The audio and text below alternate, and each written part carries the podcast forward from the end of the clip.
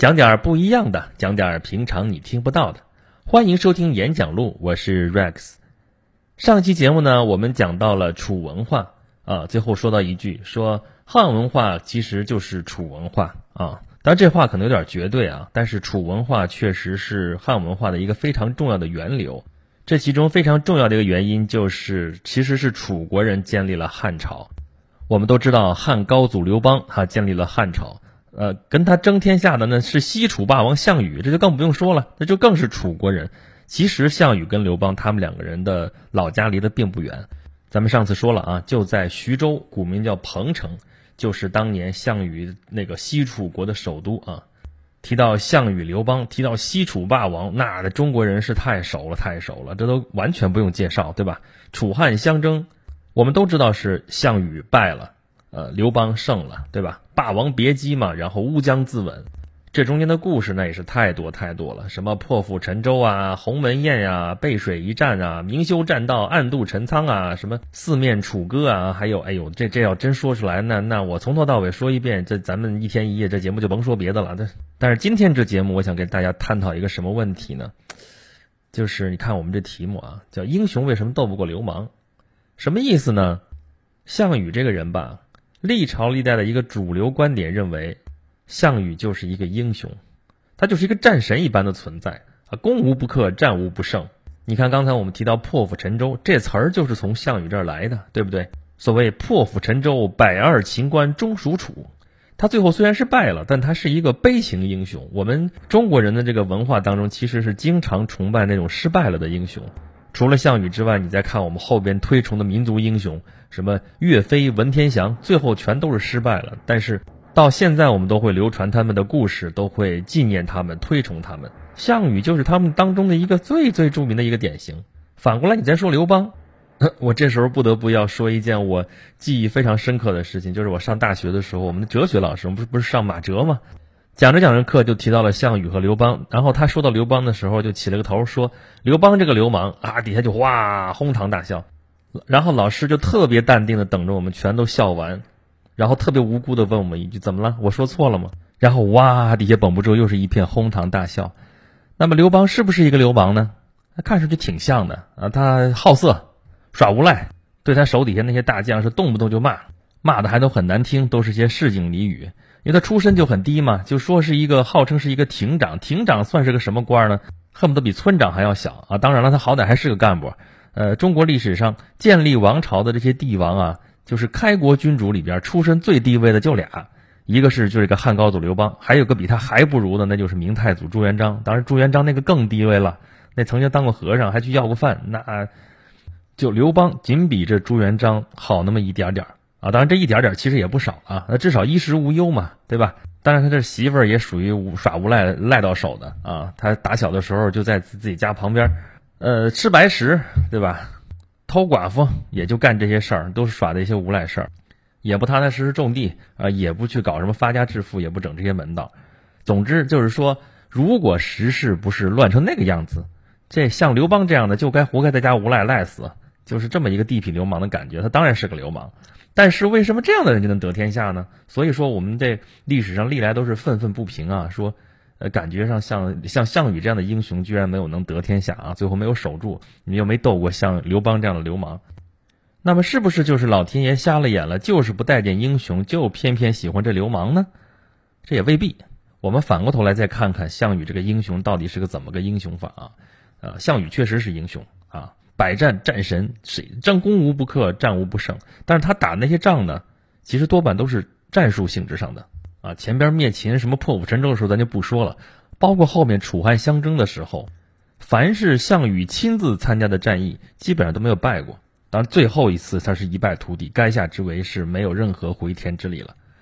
但是之前他都是一直在获胜，包括把那个刘刘邦打的是屁滚尿流。当时刘邦去打他的彭城，就把他那老窝给端了。啊，当然，当时刘邦为什么那么容易就把就把彭城给攻下来？是因为当时项羽不在，项羽在齐国啊。一听说这个自己老窝被端了，咣咣咣，千里奔袭就回来救，然后就把追着项刘邦在那打，打到最后是别人长得有一个像刘邦的一个人为他出了头，刘邦才仓皇出逃，就打到那么惨。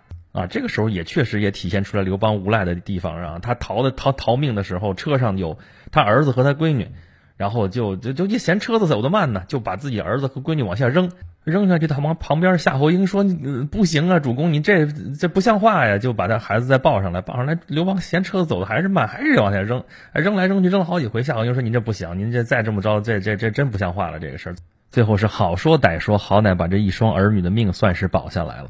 但是刘邦他爹和他老婆就不是这么幸运了啊！项被项羽就给抓住了，项羽就架上大锅，说那跟刘邦对峙嘛，说你再不投降，我就把你爹给烹了，给煮了。哇，这种事儿一般正常人都会怎么反应啊？你别别别争了，这天下给你吧。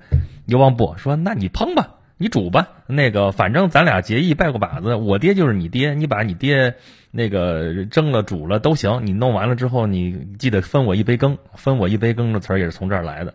好嘛，你说这人能无赖到这种程度？哎，可就是这种厚脸皮，他才能得天下。也就是这种厚脸皮，才能把项羽这样的人就给吃定了。你拿他没辙，他滚刀肉不怕你，他怎么弄啊？好吧，我们本来是想说项羽是战神的，结果反过头来又吐槽了半天刘邦有多流氓。回过头来接着说啊，这老打胜仗的项羽，最后就就没干过老打败仗的刘邦，怎么回事呢？其实你从战略大局上来看这个事儿，就会更清楚一些。这边。刘邦是成功的吸引住了项羽所有的主力部队，啊，你别看刘邦老打败仗，但是他死活项羽就是灭不掉他，嗯，多少次让刘邦就死里逃生，但是同时，刘邦这边还有偏师，比如说，嗯，韩信方面军，比如说彭越，比如说英布，这都是刘邦的帮手，所以说项羽这边确实是一路追着刘邦在打，但是呢，韩信从北边，从山西、河北那边，我们现在说。那就一路上就把什么魏国呀、赵国呀，还有那边燕国、齐国就全部就给打下来了。然后还有像彭越、英布这种在项羽背后捅刀子的这种，所以战无不胜的西楚霸王打着打着仗就发现自己的控制的土地，然后自己能够掌握的诸侯怎么就越来越少，帮他的人就越来越少，这仗还怎么打呢？哎，这里问题就来了，为什么这么多人都屁颠屁颠都去帮刘邦呢？项羽既然那么厉害，怎么大家都不是抱项羽这个大粗腿，都都去找刘邦这个流氓、这个无赖去了呢？我们那时候中国刚刚经历完春秋战国，能够活下来，在那个时代能够生存下来的，全都是人精啊。所以这些人，像什么刚才说的什么韩信呐，什么彭越呀、英布啊，包括底下那些部下，什么张良啊、陈平啊，这帮人都是比较过的。刚才说的那些人，恨不得都是从项羽那边又投奔到刘邦这边的阵营里边来的。他们可都是一群聪明人，都是经过深思熟虑、仔仔细细比较过才做出这种决定的。他们的机会成本可是非常之高。如果是选错了人，在那个时候站错了队，那就丢掉的就是身家性命。他们纷纷放弃了项羽，那一定是项羽有他致命的缺陷。他缺陷到底在什么地方呢？哎，他致命的缺陷就在于他是个英雄。或者咱们再说的具体一点啊，因为咱们直接这么说，好像对广大的英雄来说也不太公平。这么说吧，项羽是一个过于幼稚的英雄，他太任性了。我们说他是个战神，攻无不克，战无不胜，也就是说他武力值太高了。他武力值太高，就有一个问题，就他手底下的人都不如他，他就容不下手手底下有比他强的人。所以像韩信这样的。在他手底下就不可能得到重用，所以就纷纷都往汉王那边跑。而反过来看呢，汉王就是刘邦啊，他是个流氓。好，流氓反而有流氓的好处，他自己太没本事了。就那著名的故事嘛，说得了天下之后，刘邦跟韩信聊天，说：“韩信，韩将军，你看看我，我这样的是吧？咱天下都得了，您看我能带多少兵啊？”韩信说：“陛下，您也就是带个十万兵。”我觉得十万兵都是抬举他，他能带十万兵了不得了。刘邦说：“那我我我就能带十万，行，韩韩将军您能带多少兵啊？”就那句著名的话：“韩信点兵是多多益善。”那刘邦就接着说了：“说行啊，你你您这本事这么大，你怎么在我手底下干活呢？”说这话的时候，韩信已经是淮阴侯了。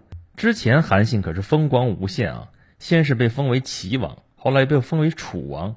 然后呢，楚王的时候就说他谋反，然后就给他降成了淮阴侯，就是说他已经被刘邦捏过了好几轮了。刘邦问这话的意思就是说，你这么能干，怎么就被我折腾成这样呢？那韩信也特服气，说：“陛下您虽然不善于带兵，但是您善于将将，就是你特别擅长管手底下这几个大将，然后让这些大将替你去攻城略地，这就够了。这就是太有本事的领导和太没有本事的领导之间的区别。这个太有本事的领导，你看似能力太强，但是他事无巨细全都是要他管，手底下比他强的人他根本就容不下，就是叫刚愎自用，这样的人是成不了大气候的。反而是刘邦这样的，你看上去又好色又懒，然后又骂人，对人谁也不尊重，但是呢，他就是因为他没有本事，所以说他手底下人自己能看到我在他的手下，我就能显得出来我。我就能够建立我的工业，这工业到最后怎么说也是我的呀，对不对？但是刘邦这点就比较聪明，说你好啊，你们虽然功劳你们都大大的，但是最后归根到底，这天下可是我的。所以看上去项羽很厉害，但实际上刘邦在这件事情上比他聪明的多，他会用人。项羽容不下人呐，连一个范增他都容不下，就更别提手底下这些更厉害的人了。首先一个，你可别忘了。项羽家可是贵族出身，这个项家在楚国历代历代都是都是贵族。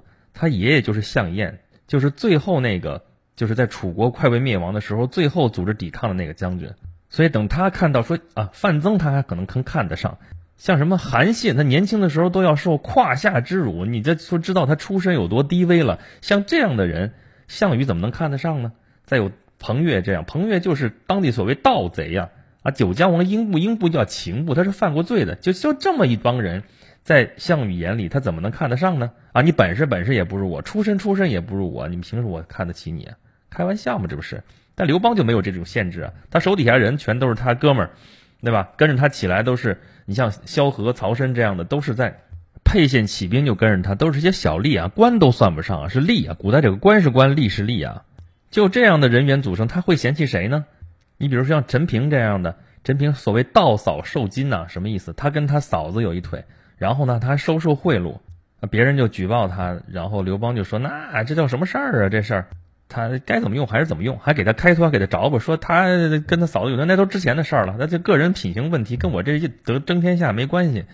然后受贿嘛，受贿，他家里穷嘛，他不收点钱怎么办呢？对不对？他还替他找补，就是说他敢于用这种有污点的人才。”而果然，陈平给他立了多大一功啊！啊，后来他在那个平城白登被围的时候，就陈平出的主意才能能解围。他死了以后，天下被吕后那帮吕家的人给占走，都是靠着陈平、周勃这样的人才能把他天下又重新姓了刘。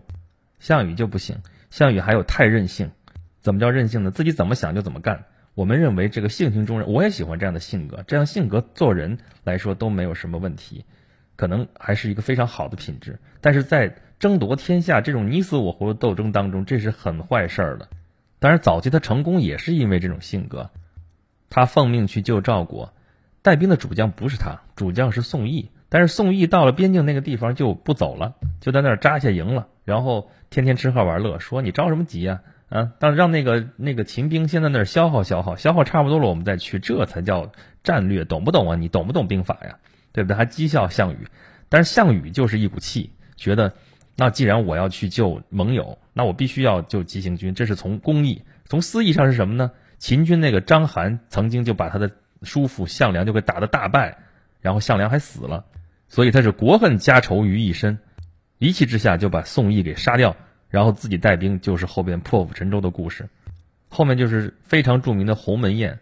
鸿门宴的故事我们全都知道，项羽是错过了多么多么好的一个机会，能够把他的对手干掉。但是他就出于他的所谓的道义，他是贵族嘛，贵族是特别讲这种道义的。他觉得我在请你吃饭呢，我怎么能起这种杀心？然后就是所谓的这叫妇人之仁。然后后来我们说是楚汉相争，但其实打响第一枪的根本就不是汉王。首先反叛这种灭秦之后新秩序，就是项羽定的这个新秩序的是谁呢？是齐王，都不是他封的那个齐王，是本来最有机会成为齐王的人。发现他根本就没有把齐王这个衔儿留给他，而且把齐国一分为三，封了三个王，这三个王都没有他的份儿，他这才把那几个王全干掉，自己就自命为齐王。之后就是赵王，就是魏王，然后纷纷自立，就是他刚刚建立好的这个战后新秩序啊，就是灭秦之后，他分封了十八路诸侯，就是他分配不公，他分配的什么标准都是他个人好恶，他喜欢谁谁就封这王，他跟谁有仇，那你小子你就不能当王。好吧，这事儿天下能能服哪能服众呢？这事儿，所以他刚刚回到彭城那边，齐国就开始造反，然后他就到处去当救火部队，然后趁这个乱局的时候，汉王就明修栈道，暗度陈仓，就从川蜀那地方就出来了，啊，而且汉王当时出来的时候还跟项羽说说那个本来说好的嘛，咱们那个谁到关中谁当王，这咱们约好的，你没封我当关中的王，我那你不让我封，我自己就取，而且我到此为止。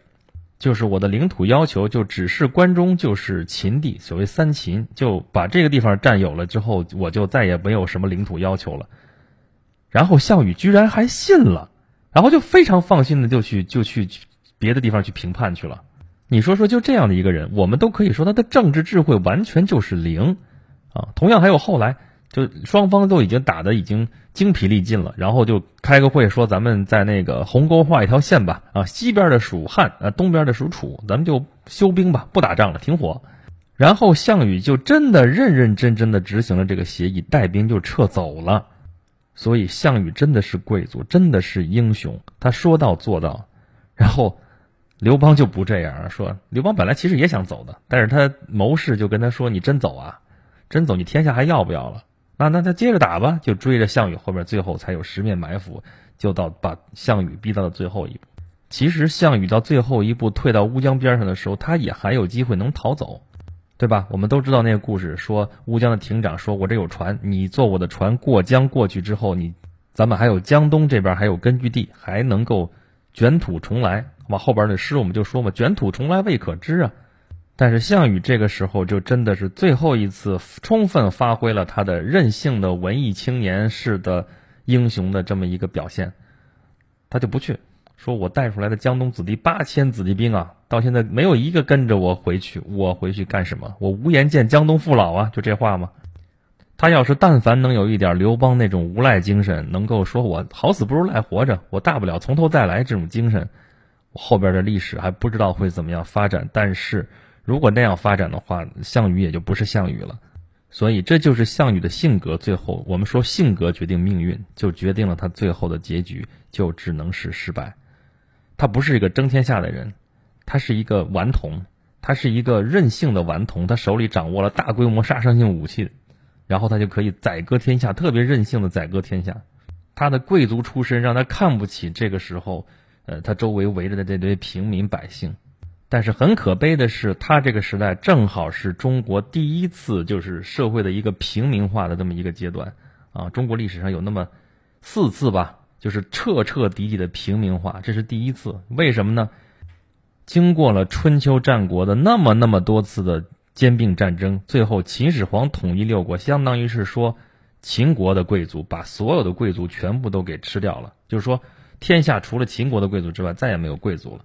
但是秦国的贵族统治又被推翻掉了，所以这个时候天下变成了无主，就不再是贵族的天下。虽然这个争夺天下的人当中，还有一些没落的贵族，像张良这样的，像我们刚才说的这些赵国的、魏国的这些贵族，还有齐国这些贵族还在里边，呃，争夺天下。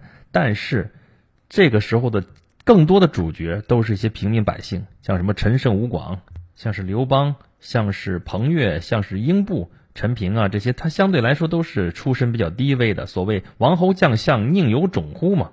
所以作为平民出身的这个汉王刘邦，他是最能知道这些平民出身的啊，多数是平民出身吧。他手底下这些功臣、这些大将，他们最需要什么？